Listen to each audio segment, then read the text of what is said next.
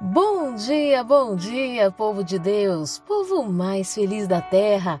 Louvado e engrandecido seja o nome do Senhor nosso Deus, que preparou esse dia tão lindo e tão abençoado para nos inspirar numa certeza de que nele, em Jesus Cristo, em todas as coisas, somos mais que vencedores. E eu, Bispa Lídia Neri, venho com muita alegria ao meu coração compartilhar uma palavra de Deus com você.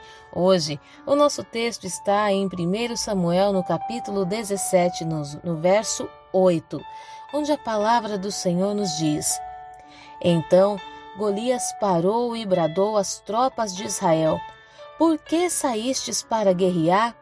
Não sou eu filisteu e vós servos de Saul? Escolhei entre vós um homem e venha ele lutar comigo. Olha o desaforo de Golias. Golias achava que porque ele era grande, ele era imbatível. Achava que porque ele era um bom guerreiro, ele era invencível. Quantas coisas ao nosso redor têm se apresentado como algo intransponível, insuperável. E muitas vezes, por achar que aquilo é grande demais, nós muitas vezes nos observamos como gafanhotos. Achamos que é impossível vencer um combate. Note, Golias ele diz para o exército de Israel: Por que vocês se levantaram para guerrear? Eu sou filisteu e vocês, servos de Saul. Ele, ele diminui a posição dos filhos de Deus, ele diminui a posição do exército de Deus e se, e se coloca nas alturas para intimidar. Quantas vezes, no meio daquilo que você precisa vencer, em meio às situações que você precisa enfrentar, você não tem ouvido que ao invés de servir a Deus, você serve uma igreja, você serve um pastor? Quantos de vocês já não foram chamados de puxa-saco de pastor? Sabe? E, e isso muitas vezes tem inibido você de combater os combates que precisam ser combatidos.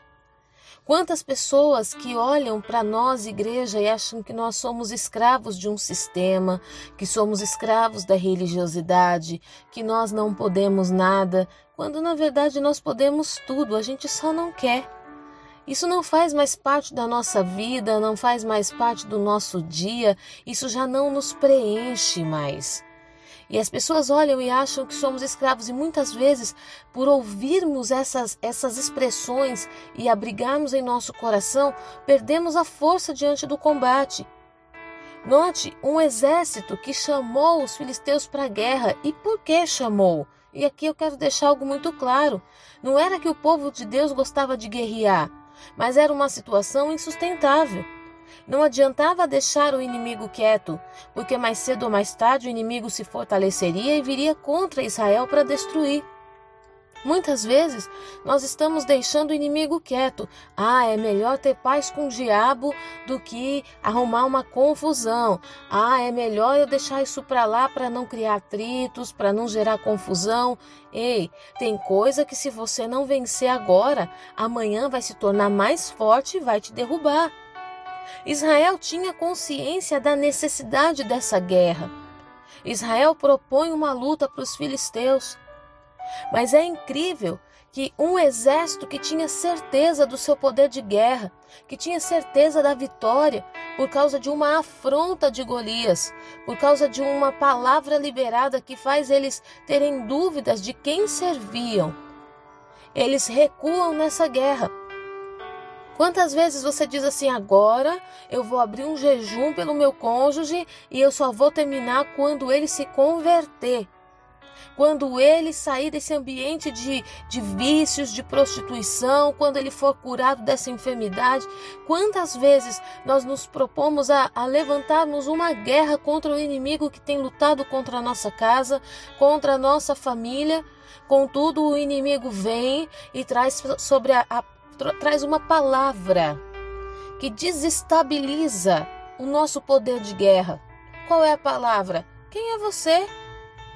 Quem é você? Ah, eu sei o que você fez o ano passado. Eu sei quem era você no passado. Quem é você?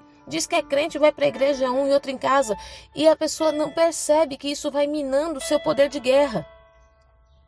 Nós não vencemos guerra em nosso próprio nome. Nós vencemos guerras em nome do Senhor Jesus.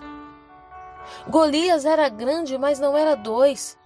Nós já aprendemos no devocional anterior que o nome dele significava exilado. Ele tinha fragilidades. E toda aquela arrogância, toda aquela prepotência e postura altiva nada mais era do que uma tentativa de esconder a sua fragilidade. Sabe quando você observar que o teu inimigo é muito grande? Que você olhar para ele e dizer assim: "Ai, Senhor, diante dele eu sou tão pequenininho". Significa que essa guerra não é para você guerrear em seu nome, mas em nome do Senhor dos Exércitos. Quando o vício na sua casa for maior do que a autoridade que você acha, do que aquilo que você acha que tem como autoridade, reformulando a frase. Então você vai dizer em nome do Senhor dos Exércitos: Eu vou combater esse combate e o Senhor é Deus para me dar vitórias. Em nome de Jesus, não é tempo de recuar. Não é tempo de você se enxergar como o vermezinho de Jacó, filtre as palavras que têm descido para o teu coração. Muitas vezes, meu querido, você tem sido paralisado pelo teu inimigo. E o teu inimigo é mentiroso.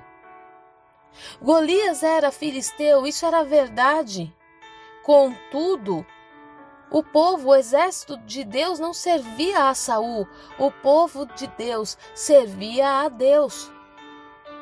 Você não serve um sistema, você não serve uma igreja, você serve a Deus.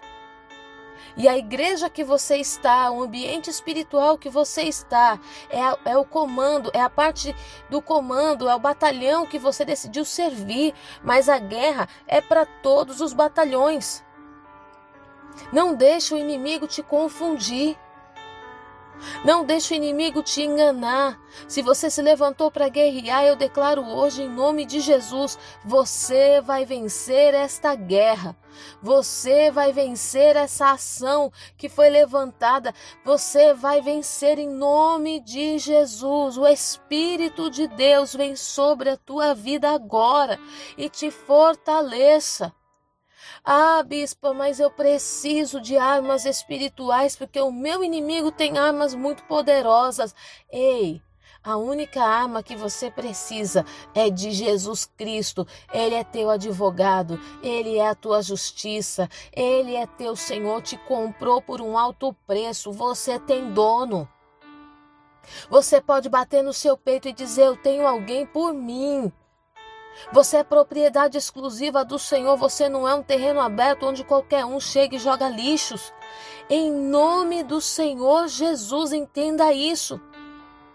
O Senhor te colocou num campo de combate e Ele é teu general, Ele será contigo. Não importa o tamanho do teu inimigo, Deus vai te direcionar e você vai vencer esse gigante. Você vai vencer esse gigante de adultério nesse casamento hoje. O Espírito do Senhor Deus coloca uma pedra na tua mão, uma pedra espiritual, e você vai combater esse combate. Através da sua vida em Deus, através do seu jejum, através de guerrear em nome do Senhor dos Exércitos. Pelo Senhor dos Exércitos, qual é a causa de Deus? Nessa guerra, a causa de Deus é a tua família, a causa de Deus é a tua salvação, a causa do Senhor é te justificar em meio a essa injustiça. Ei, você tem um Deus fiel, que não vai deixar o inimigo tripudiar sobre esta ação. Em nome de Jesus Cristo, eu sinto um poder de Deus aqui. Há fogo do Senhor descendo hoje, repreendendo o mal. Existem demônios que podemos expulsar, existem outros que vamos ter que guerrear, mas você já é vitorioso. Existem situações que vamos poder ficar tranquilos, mas existem outras que nós vamos ter que nos, nos revestir da armadura de Deus. Então, se é guerra, é guerra mas eu tô pequenininho nessa guerra. Não! Maior é aquele que está em nós do que aquele que está com eles. O Senhor, nosso Deus, é por nós. Quem será contra nós? Que essa palavra queime em teu espírito, te reposicione nesse campo de batalha. Você não vai se esconder por causa da afronta desse Golias. Em nome de Jesus Cristo, que a unção do Senhor venha sobre a tua vida e despedace todo jugo, todo complexo de inferioridade, todo medo, todo trauma, toda acusação. Em nome de Jesus, que o Senhor, nosso Deus, faça você andar altaneiramente nessa guerra. Em nome de Jesus. Fique na paz.